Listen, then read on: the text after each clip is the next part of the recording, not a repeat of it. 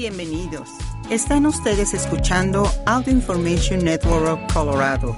Esta grabación está destinada a ser utilizada únicamente por personas con impedimentos para leer medios impresos. Muchísimas gracias por acompañarnos en oración semanal. Mi nombre es Waldemar Pérez. La Tierra Santa es un lugar que muchos han ido o quizás han visto por fotos, por documentales, por libros. Es un lugar bello y uno de los más bellos es la iglesia del Sermón de la Montaña, que está localizada al tope de una pequeña montaña. Y bajando por la ladera vemos bellas, gentiles flores amarillas, especialmente en la primavera.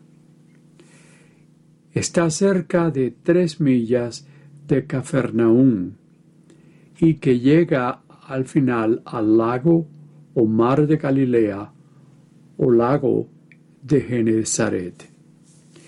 Es ahí donde podemos pensar donde Jesús nos habla en este capítulo que oiremos en un momento.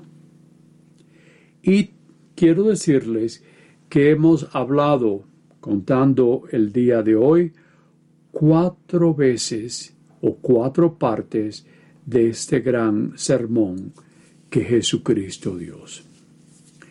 Así que ahora oigamos este pasaje de diez versículos. Es de San Mateo, capítulo 5, con versículos 38 al 48. En aquel tiempo, Jesús dijo a sus discípulos, Ustedes han oído que se dijo, ojo por ojo, diente por diente. Pero yo les digo que no hagan resistencia al hombre malo. Si alguno te golpea en la mejilla derecha, preséntale también a la izquierda. Al que te quiera demandar en juicio para quitarte la túnica, cédele también el manto. Si alguno te obliga a caminar mil pasos en su servicio, camina con él dos mil. Al que te pide, dale. Y al que quiere que le prestes, no le vuelvas la espalda. Han oído ustedes que se dijo, ama a tu prójimo y odia a tu enemigo. Yo en cambio les digo, amen a sus enemigos, hagan el bien a los que los odian y rueguen por los que los persiguen y calumnian, para que sean hijos de su Padre Celestial, que hace salir su sol sobre los buenos y los malos, y manda su lluvia sobre los justos y los injustos. Porque si ustedes aman a los que los aman, ¿qué recompensa merecen? ¿No hacen eso mismo los publicanos? Y si saludan tan solo a sus hermanos, ¿qué hacen de extraordinario? ¿No hacen eso mismo los paganos? Ustedes, pues, sean perfectos como su Padre Celestial es perfecto. Palabra de Dios. Podemos decir que la ley de Dios toma un papel protagónico aquí, mientras que recibimos maneras que podamos entenderlas un poco mejor. oímos cómo es la ley del amor promulgada en el Antiguo Testamento y que es elevada por Jesús a la categoría de amor sin fronteras. Comienza con la conocida ley del talón, el ojo por ojo y el diente por diente. Es una enseñanza dificultosa que nos indica que debemos actuar con amor y responder con gentileza a aquellos que nos causan dolor, que no debemos llegar al mismo nivel de aquellas personas que nos dañan. El hacerlo es llamado revancha, algo que conocemos y que hemos conocido y hacemos, ya que la revancha es algo que ha sucedido por siglos y. ¿Cómo dar amor a aquellos que no tienen ninguno para nosotros? O volver la mejilla cuando nos han dado una galleta en nuestra cara o el caminar una milla extra y dar nuestro amigo a otro. El pedir de nosotros el ser perfectos, como lo es nuestro Dios, Jesús sugiere que simplemente recordemos en esa gran paciencia que tenemos por nuestro Padre. ¿Cuántas veces fallamos o pecamos? Y entonces volvemos vez tras vez tras vez a pedir perdón. Si Dios nos perdona nuestros pecados o nuestros pecadillos y queremos su amor, no deberíamos estar dispuestos de perdonar a otros. Algo que es muy difícil, ¿verdad? El amor significa el no bajarnos hacia el lugar de la maldad. Nunca el ser malévolo a alguien que nos ha ofendido o dañado. Nunca, nunca, nunca. El simplemente herir o pagar a alguien en contra de lo que hemos recibido no. Pero es tan difícil ignorar esas palabras que conocemos como la revancha. Amar es desear el bien de otros para poder recibir ese regalo de la gracia de Dios, gratuito no significa exponernos a alguien que nos hace permanecer en una situación abusiva.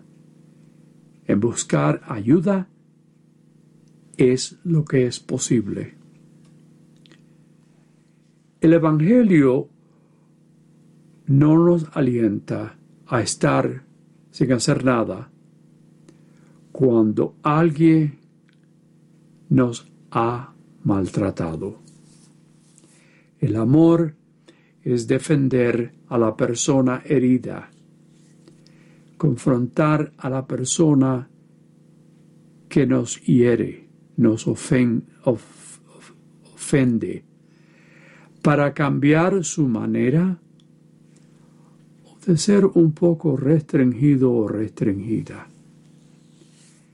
¿De qué hablo? Estamos hablando de el adicto al alcohol, a las drogas o el apostar juegos.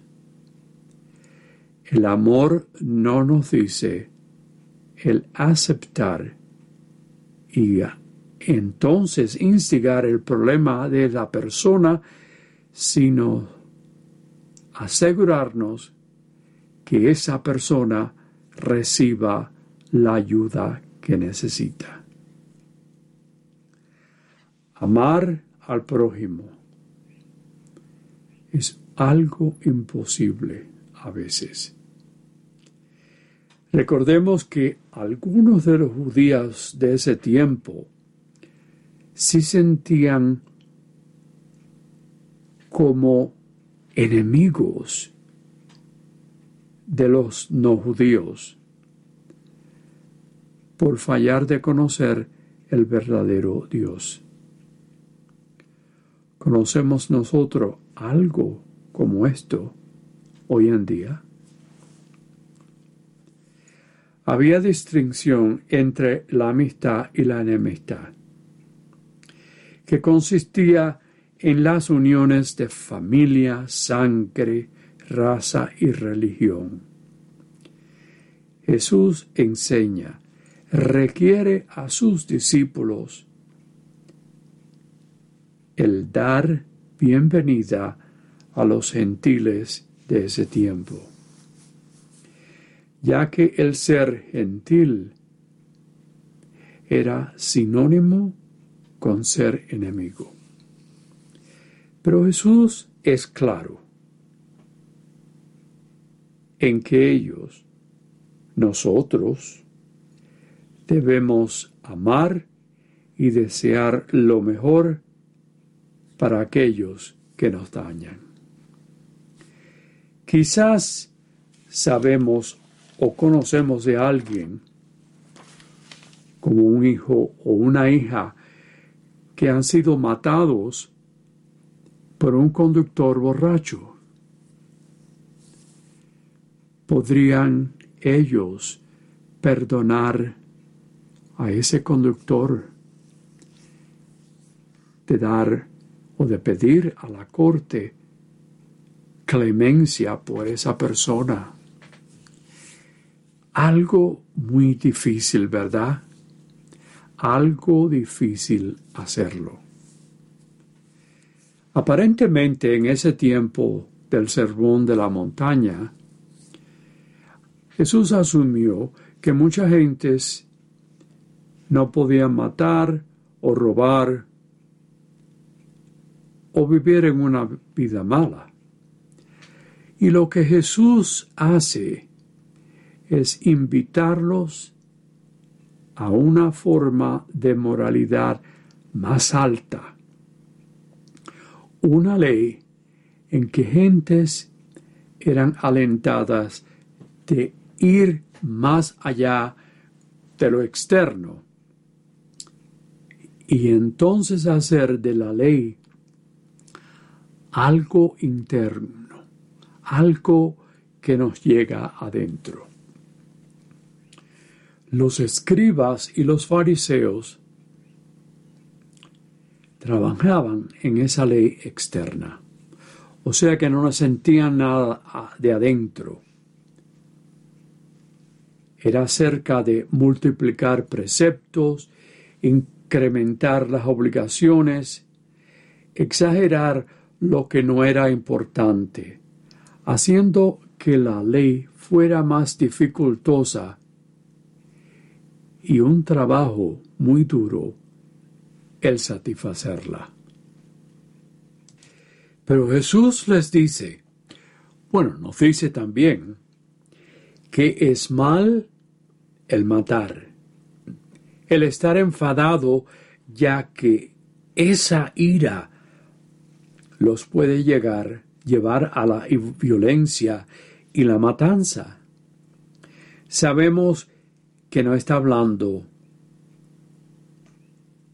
a nosotros dos mil años atrás, pero en realidad sí. controlar nuestros sentimientos personales y no dejar que el enfado o la ira que nos llena en la vida, nuestra vida, y cambiarla. Así que no debemos nunca llegar a la violencia y la muerte, o las, algo malo. Eliminar el pecado para mantener el respeto por el prójimo, por los hombres y las mujeres. Jesús nos indica en estas palabras, ustedes pues sean perfectos como el Padre Celestial es perfecto. Pero en realidad lo que nos dice es que debemos tratar de acercarnos más a Dios. Sabemos bien que la perfección es algo imposible, pero el acercarnos a Dios es algo más fácil. El ser perfecto es un proceso, un camino largo, un camino que cada uno de nosotros recibe y hacemos de nuestras vidas. Perfección es creer en la fe. Es un desarrollo personal que lleva mucho, mucho tiempo. Dios nos espera, no, perdón, Dios no espera la prontitud, sino el pequeño tiempo para crecer como sea necesario que lo hacemos o que lo hagamos. Recordemos que cuando llegue nuestro tiempo, lo único que podremos llevar serán las buenas obras que hemos hecho durante nuestras vidas y por supuesto la relación que hemos tenido con Jesús y el amoroso y misericordioso Dios con la ayuda del Espíritu Santo. Y que lo que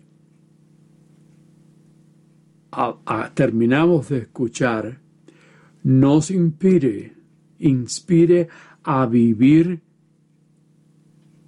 conforme al Espíritu de la, de la ley del Espíritu Santo. Y ahora, confidentes por las palabras que hemos recibido del Evangelio de San Mateo hoy,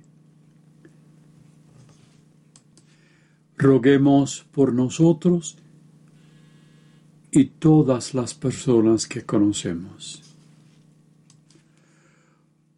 por los líderes de las naciones, para que se comporten conforme a las leyes justas y pacíficas en su trato entre ellos y entre los pueblos que se les ha confiado. Roguemos al Señor. Por todas las personas que buscan la sabiduría y la verdad de nuestro Dios con nuevo ardor. Roguemos al Señor por jueces, abogados, policías y todos los que trabajan por defender y aplicar las leyes de la nación con justicia y equidad. Roguemos al Señor. Por todos nosotros, para que sigamos el camino de la ley de Dios y busquemos siempre un encuentro con nuestro Señor Jesucristo. que vive y reina con el Espíritu Santo, un Dios por los siglos de los siglos. Amén. Que recordemos aquellos que están enfermos y aquellos que ayudan a los que están enfermos también. Roguemos al Señor. Roguemos por aquellos que han fallecido, nuestros seres queridos, nuestros amigos, todos aquellos que hemos conocido. Roguemos al Señor. Dios de generosidad y amor, nos llamas a ser discípulos de tu Hijo Jesús y también ser corresponsables de todos tus dones. Abre nuestras mentes y corazones a ser más conscientes y agradecidos de tus incontables bendiciones. Transfórmanos por el poder de tu Espíritu a una vida de corresponsabilidad llevada por una oración llena de fe, de servicio al prójimo y de compartir con generosidad. Enséñanos a ser fieles siervos de tus dones y que podamos redoblar esos dones que nos has dado con mucha gratitud. Esto te lo pedimos por Jesucristo nuestro Señor, por los siglos de los siglos. Amén. Muchas gracias por habernos acompañado en oración semanal. Mi nombre es Waldemar Si ha disfrutado de este programa, por favor suscríbase a nuestro servicio gratuito en nuestra página web www.aincolorado.org o llamando al 303-786-7777.